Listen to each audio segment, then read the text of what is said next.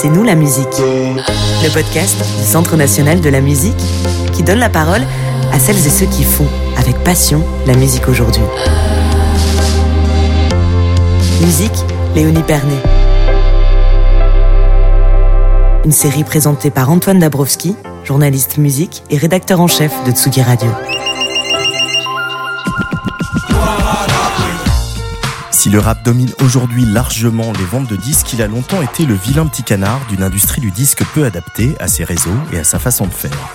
Pourtant, le rap a toujours pu compter sur des alliés qui œuvrent depuis longtemps pour une meilleure reconnaissance des artistes de la scène hip-hop.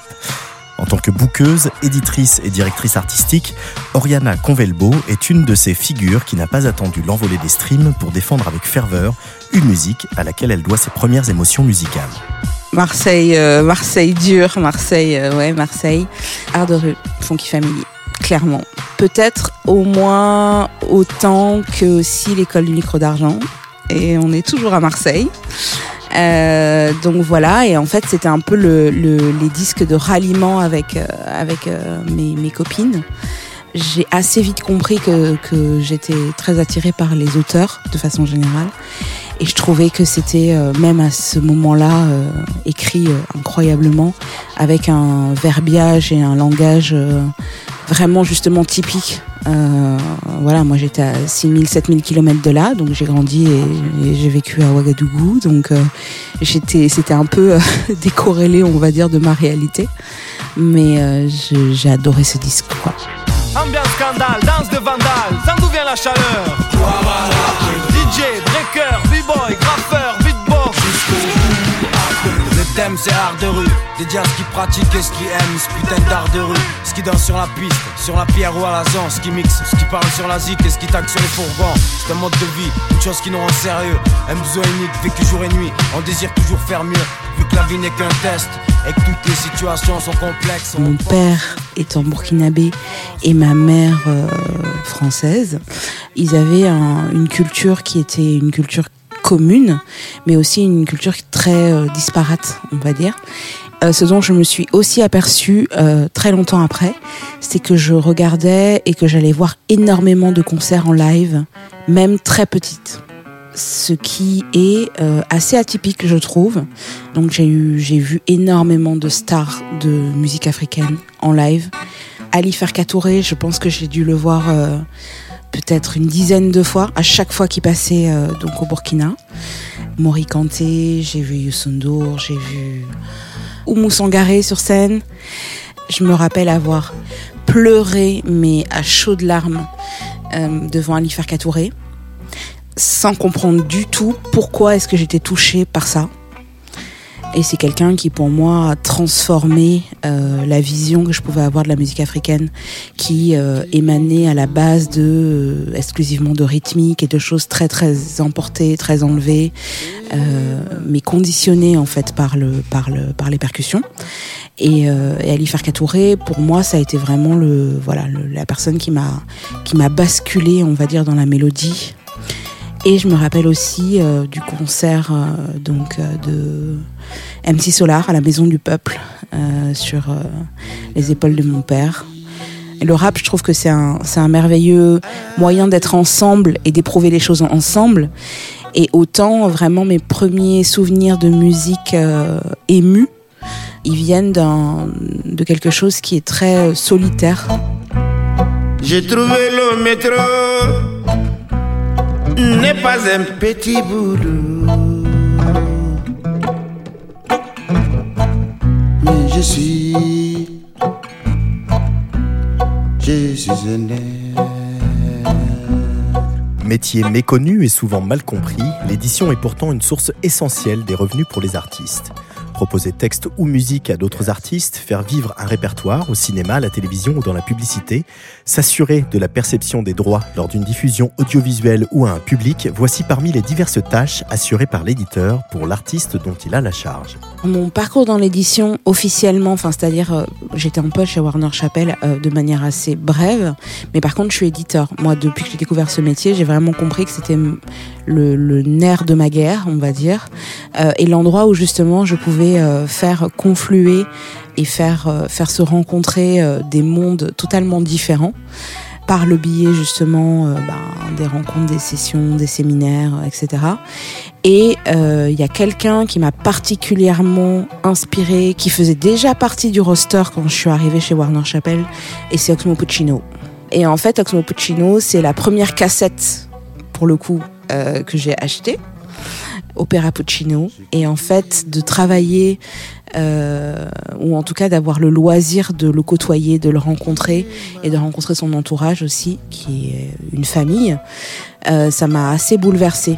Euh, et je trouve que c'est ça a été une des personnes qui a le plus mis de mots sur des choses que je pouvais ressentir à plein de moments de ma vie. Et voilà et c'est d'abord un auteur. Je pense que ce qui m'intéresse dans l'édition, c'est de trouver des, des solutions à des questions artistiques assez euh, terre à terre. Et puis, euh, ce qui m'intéresse dans l'édition, c'est euh, ben, de laisser des œuvres, d'avoir un catalogue. ça veut dire donc signer des artistes qui vont eux-mêmes produire des œuvres, mais c'est de défendre des œuvres. Voilà. Et c'est de, et c'est de laisser une trace. Donc ça, je trouve que le geste est très fort. Et les chansons, je trouve que c'est quelque chose d'assez incroyable parce que on peut s'en apercevoir aujourd'hui. euh, Il y a peut-être une très grosse partie du marché euh, qui est issue euh, ben, du, du- deal des samples, on va dire, ou même des reprises. Et voilà, et c'est ça, c'est comment en fait tu arrives à, à laisser quelque chose qui va vraiment rester et qui va peut-être être réutilisé un nombre incalculable de fois pour produire et pour générer de nouvelles œuvres. Et ça, je trouve assez, ça, formidable. L'enfant seul, c'est toi, eux, lui, elle. Oxmo Puccino, voix de Miel. Dès l'enfant seul, je sais que c'est toi. Viens du bas fond, des quartiers neufs. Bref, au fond, tous la même souffrance. Dès l'enfant seul, je sais que c'est toi. Viens du bas fond, des quartiers neufs. Bref, au fond, tous la même souffrance. Dès l'enfant seul, je sais que c'est toi. Viens du bas fond, des quartiers neufs. Bref, au fond, tous la même souffrance. Dès l'enfant seul, je suis sûr que c'est toi. Viens du bas fond, des quartiers neufs. Bref, au fond, tous la même souffrance. Je pense que j'ai grandi en me disant, euh, bah, toutes les façons, le rap, c'est le rap. Euh, voilà, et j'ai jamais considéré que c'était un genre euh, à part. Enfin, j'ai des convictions qui sont très profondes, et donc, euh, des fois, je ne me rends absolument pas compte. euh, justement euh, de l'ostracisme, euh, du dénigrement d'ailleurs. Donc euh, c'est toujours les personnes euh, parce que j'ai été donc bouqueuse pendant longtemps, donc j'ai pris euh, le téléphone pour euh, pour défendre certains artistes pour qu'ils puissent avoir euh, ben, de la place dans les programmations, etc. J'ai toujours été dans une posture où il fallait pousser les murs, quoi. J'ai perçu la mutation à partir du moment où j'ai commencé à avoir de grosses offres sur la table. En fait, le phrasé est tellement rentré dans les codes, la manière, en fait, le flow est tellement rentré dans les codes et dans les habitudes qu'en réalité, euh, pour moi, c'est plutôt, euh, c'est plutôt euh, une diversification de la variété qu'on peut observer maintenant. Même les plus gros chanteurs de variété française, mais vraiment euh, actuels, hein, des, de jeunes personnes, euh, je sais pas, Vianney, euh, je sais pas. Il y a des moments où j'écoute des chansons et je me dis, ah, c'est drôle quand même. En fait, euh, cette manière de chanter, mais de phraser et de poser, euh, c'est fort. Et on n'est plus dans des cases. Pour moi, le rap, c'est plus, je dis même plus le rap, tellement je trouve que le rap est partout. On sent une certaine satisfaction chez Oriana Convelbo à voir que la culture hip-hop s'est répandue un peu partout tout en se renouvelant. Après avoir dirigé les éditions Warner Chappell, Oriana a pris la direction artistique du label Neuve de Virgin Records chez Universal Music. Un parcours loin d'être tout tracé si ce n'était son goût profond pour les artistes. En réalité, ça n'a jamais été un objectif de bosser dans la musique.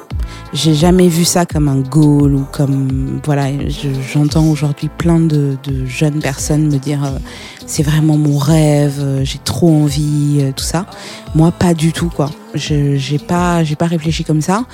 Par contre, j'ai rencontré des artistes qui étaient pas forcément hyper structurés et qui pour moi avaient quelque chose et avec ces rencontres, je me suis dit, ok, je pense que il y aurait besoin d'un petit coup de main et je pense que je peux apporter quelque chose.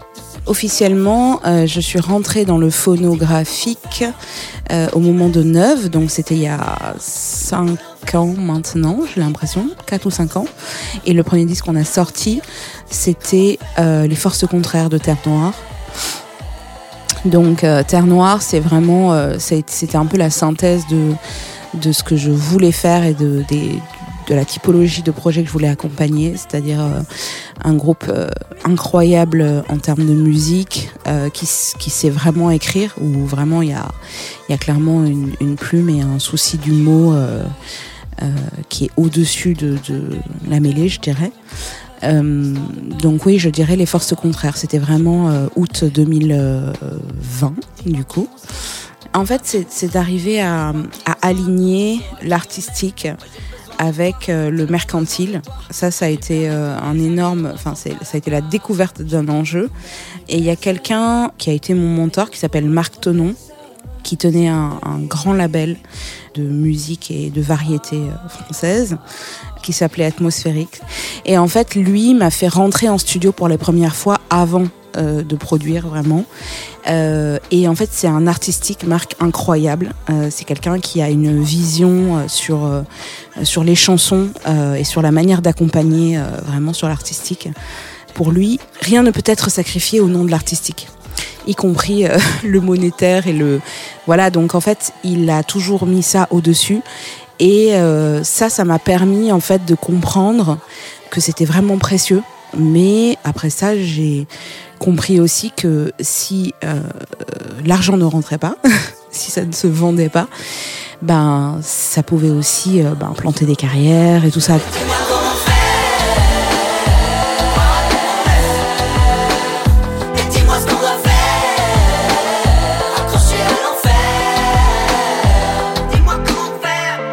Alors il y a deux disques assez euh, radicalement opposés qui ont une énorme force et je trouve euh, un sens euh, un sens infini. Donc le premier c'est un disque de Mélissa Lavo que j'ai accompagné dans la production en fait, c'était vraiment le premier disque à elle qu'elle produisait, c'est-à-dire que c'était, ce sont ses masters. Donc c'est le dernier disque qui s'appelle Mama Forgot Name Was Miracle. Euh, ce disque-là, c'est un disque hommage, c'est un disque tempête, c'est un disque colère, c'est un disque euh, qui, qui, qui me fait quelque chose, dont chaque chanson vraiment euh, me fait quelque chose euh, parce que je sais dans quel contexte elles ont été produites, comment est-ce qu'elle les a enregistrées et parfois ben voilà j'ai vu des dizaines de prises voilà. Donc ce disque là je le trouve formidable parce que il est justement un positionnement une posture ben voilà pour ceux qui nous écoutent et qui ne le savent pas, Mélissa Lavo, c'est une artiste euh, canadienne d'origine haïtienne et maintenant française d'ailleurs, puisque voilà, elle réside en France depuis très longtemps. Elle est auteur, compositeur, interprète, instrumentiste, euh, racisée, queer. Et pour le coup, je trouve qu'elle a quelque chose d'atypique. Voilà. C'est donc ce disque-là, je pense que il représente ce que je veux faire. C'est-à-dire que pouvoir accompagner les artistes dans la possession de leurs droits.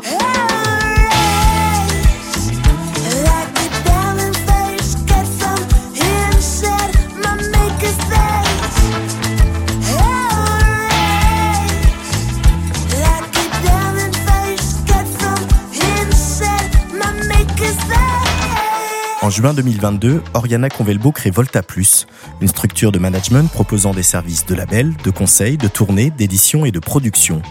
Véritable refuge pour des artistes hors cadre et minorisés en raison de leur genre, leur orientation sexuelle ou leurs origines, Oriana a signé Frisk Corleone, Tiff, Pongo, Lazy Flo ou Melissa Lavo. Ce qui m'a donné envie de monter la structure, c'est d'avoir été licenciée euh, de chez Universal Music France étant donné que j'étais, j'ai quand même toujours été dans une espèce de, colère par rapport à des choix qui m'étaient imposés, euh, qui allaient à l'encontre de ma vision euh, sur l'artistique, euh, de signer des certains artistes, d'investir sur certaines carrières, etc. Je me suis dit, en fait, là, c'est l'occasion rêvée pour monter la structure de mes rêves. Donc c'est la résultante en fait euh, d'une dizaine d'années passées en major et d'une 4-5 années passées en indé où j'ai vraiment énormément appris et j'ai eu de, de, des mentors euh, incroyables, enfin d'une qualité euh, incroyable.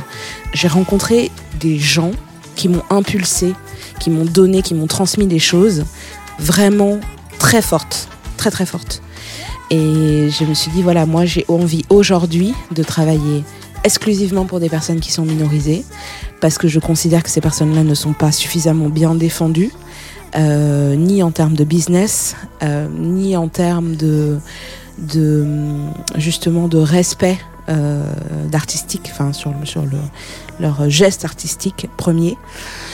Et je me suis dit, avec tous les savoirs que j'ai emmagasinés, toutes les personnes que j'ai croisées, tout mon réseau, toute ma force et toute cette colère, je pense qu'il y a moyen de faire quelque chose. Et j'ai monté Volta euh, comme ça, pour leur faire gagner de l'argent et pour qu'ils puissent rester maîtres de leur travail. De façon assez euh, factuelle, euh, je ressens, je vois des, difficultés et puis des... Voilà. Quand je, j'emmène une artiste sur un plateau de télé, qu'en fait, il n'y a personne qui est capable de la maquiller, de respecter sa carnation, j'ai beaucoup, beaucoup, beaucoup d'alliés. Et donc, euh, ces alliés-là, ce sont des alliés parce qu'ils ont du talent, tous à leur endroit. Là, je viens de rencontrer une jeune maquilleuse qui s'appelle Oldie, euh, qui fait énormément, énormément de, de plateaux télé, etc. Et en fait, euh, à son endroit, en fait, avec ce qu'elle fait, avec son, son travail quotidien, bah, elle est militante. En vrai, elle est militante. Et puis, elle file des tips à d'autres personnes. Et donc, ça contribue à l'ouverture d'esprit, à voilà.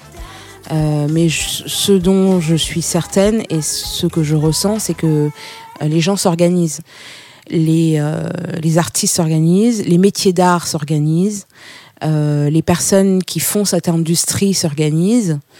Il y a des personnes individuellement qui font un, un, travail de, de, maillage et un, un, travail de dentelle qui n'est pas visible euh, comme ça à l'œil nu, euh, mais qui est existant et qui se répand. Je suis assez obsédée par mes artistes à moi, enfin les artistes que je défends. Donc j'écoute beaucoup, beaucoup, beaucoup leur musique. Euh, en ce moment, j'écoute beaucoup Tiff, quand ça peut ne pas aller. Pour le coup, c'est un rappeur euh, également algérois euh, qui a euh, une immense saudade, quelque chose qui est très, qui est de l'ordre effectivement de la mélancolie, du spleen. Et je vous conseille d'écouter son dernier projet là, 1.6. Donc voilà. Quand il est 2 heures et tu montes, montes, montes. On parle la douleur et tu montes, montes, montes. Quand il est 2 heures et tu montes.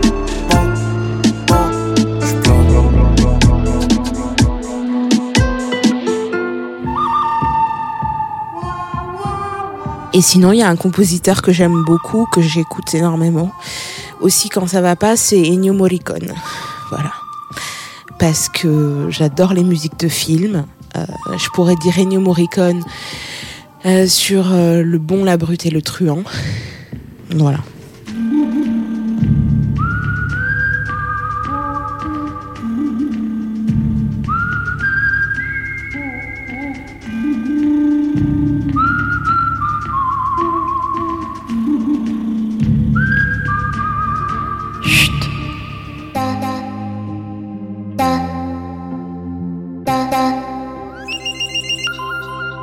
C'était C'est nous la musique avec Oriana Convelbo, un podcast du Centre national de la musique en association avec Tsugi Radio.